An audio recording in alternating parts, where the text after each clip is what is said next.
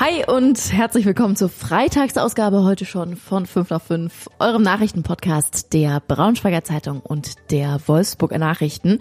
Ich bin Christina und das sind die Themen heute. Tod in Polizeigewahrsam, Ursache ist geklärt, neue Anklagen im Dieselskandal und Rehdrama in Wolfsburg.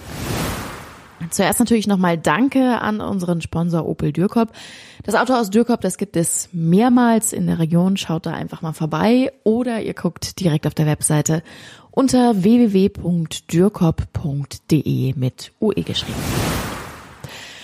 Vor fast einem Jahr ist am 1. Januar ein 38-Jähriger in einer Polizeizelle in Braunschweig kollabiert und wenige Tage später im Krankenhaus dann auch verstorben.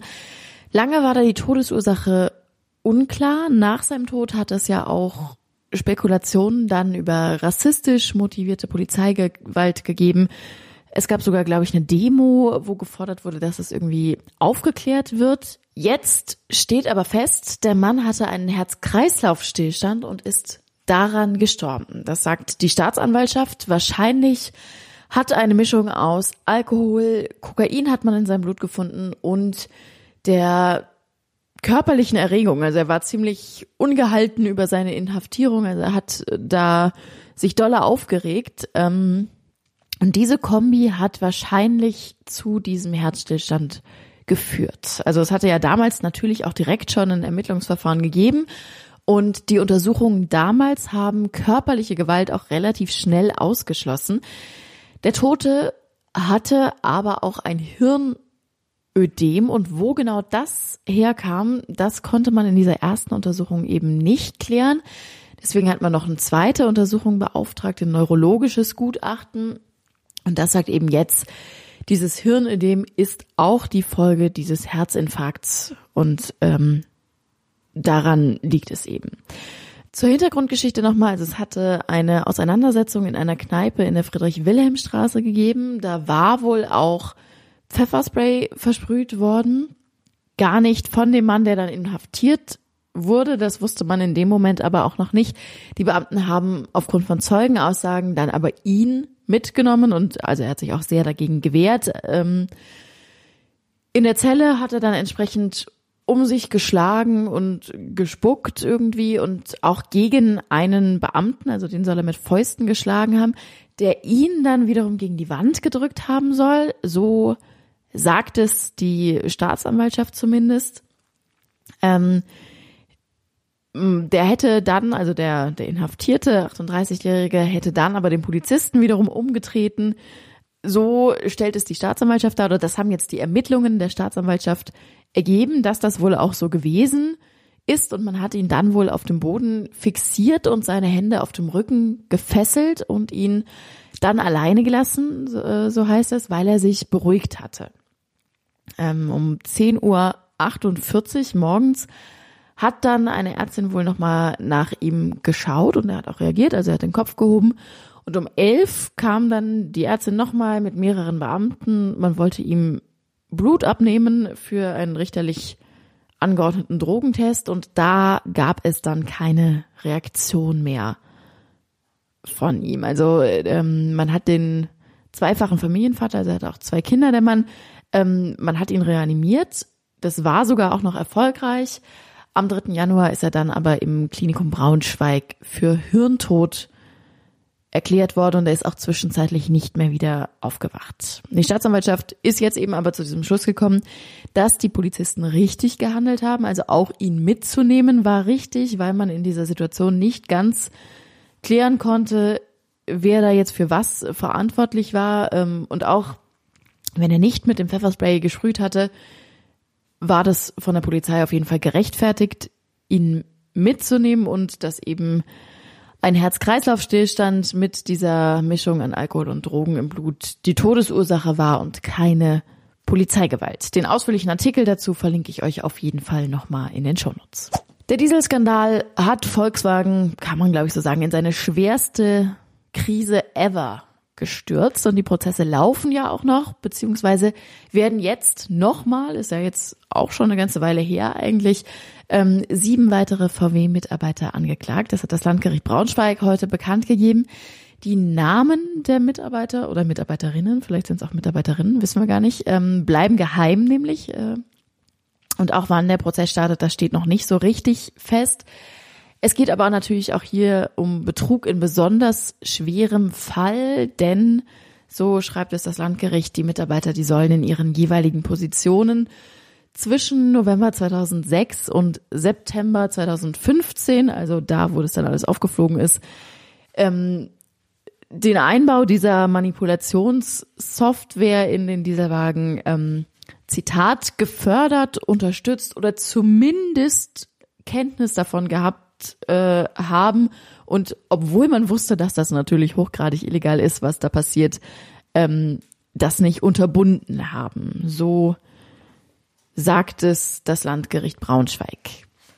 Nochmal kurzer Recap. Ähm, Dieselprozess, also im September 2015 war das ja, da ist das alles aufgeflogen, da ist rausgekommen, dass Volkswagen anstatt ähm, der teuren Abgastechnik, die eigentlich angeblich verbaut war, ähm, die Messwerte einfach mit Softwarecodes gefälscht hat.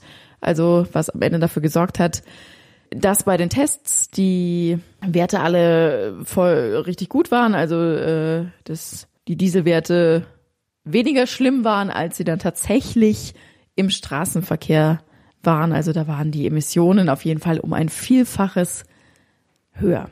Jetzt, also fast acht Jahre später, kommt es nochmal zu einer neuen Anklage.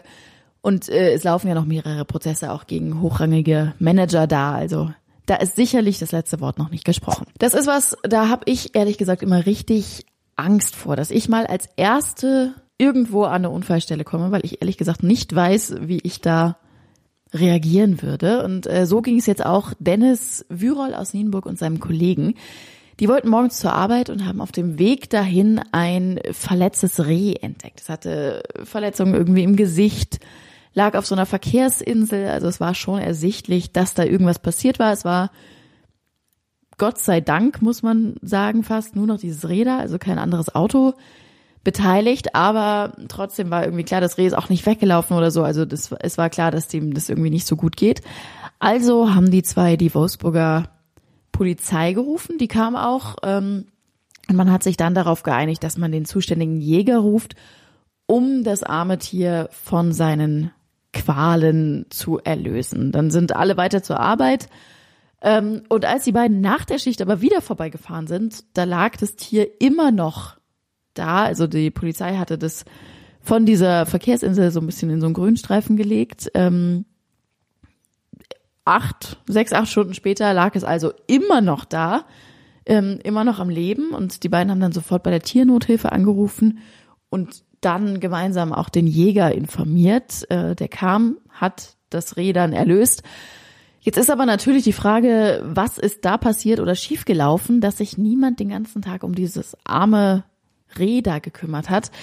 Und wir haben mal bei der Polizei nachgefragt und die hat die Geschichte so ähm, wie Dennis und sein Kollege die erzählt haben auch bestätigt und hat sich für eine interne Kommunikationspanne entschuldigt. Also man hätte beim ersten Mal den Jäger nicht erreicht und dann irgendwie das auch so beurteilt, dass das Reh nicht so schlimm verletzt gewesen wäre und sich wahrscheinlich irgendwie von alleine wieder berappelt. Ähm, der Jäger hat dann aber gesagt, es war schon sehr auffällig, dass dieses Reh sich nicht bewegt hat oder nicht geflohen ist und da war wahrscheinlich irgendwas gebrochen. Jedenfalls konnte das Tier nicht mehr laufen. So oder so, das hätte alles auf jeden Fall nicht passieren dürfen. Da sind sich alle einig. Polizei und auch Jäger. Ich verlinke euch den Artikel nochmal ausführlich in den Shownotes. Und es ist Freitag, das heißt, wir werfen noch einen kleinen Blick auf die Veranstaltungen dieses Wochenende. Wie immer ist es nur eine kleine Auswahl. Ihr findet ganz viel natürlich auf braunschweigerzeitung.de oder ihr könnt auch gerne natürlich jederzeit bei unserem Insta-Kanal YesBS vorbeischauen. Da posten wir euch jeden Freitag, was so partytechnisch in Braunschweig am Wochenende geht. Ähm, unabhängig von den Partys jetzt haben wir nochmal geschaut. Natürlich ist Weihnachtsmarkt, ich glaube, das ist so ein bisschen das Standardding in der Vorweihnachtszeit am Wochenende. Aber es finden zum Beispiel auch ganz viele Lichterfahrten statt. Ähm, ist ja eigentlich so ein Corona-Ding gewesen. Äh, in verschiedenen Städten in der Region hat man aber gesagt, ey, das war eigentlich so cool, machen wir weiter. Morgen zum Beispiel in Salzgitter geht's um 17 Uhr los in Lobmachtersen und dann geht dieser Zug so über mehrere Dörfer in Salzgitter. Gifhorn zum Beispiel auch. Samstag sind die Weihnachtstrecker in der Innenstadt unterwegs und Sonntag dann auch noch mal so ein bisschen über die Dörfer rundherum. Das sieht bestimmt ganz nett aus. Wem bei dem Wetter doch irgendwie eher nach einer Drinnenaktivität ist, da gibt's auf jeden Fall auch eine coole neue Ausstellung im Naturhistorischen Museum in Braunschweig, die man sich sicherlich jetzt im Winter angucken kann, die aber auch noch bis April geht. Ihr kennt es bestimmt, das Londoner Natural History Museum, das zeichnet einmal im Jahr ähm, verschiedene Fotografien, ist so ein Wettbewerb, kann man mitmachen, ähm, international ähm, werden dann verschiedene Fotografien oder beziehungsweise ein Wildlife Photographer of the Year ausgezeichnet. Ähm, und das ist auch so eine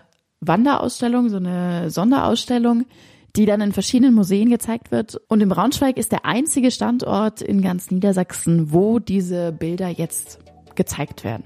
Kann man sich auf jeden Fall mal merken. Das war's auch schon für heute. Ich wünsche euch ein schönes Wochenende und wir hören uns Montag in alter Frische, wie gewohnt, um 5 nach 5 wieder. Bis dann. Tschüssi.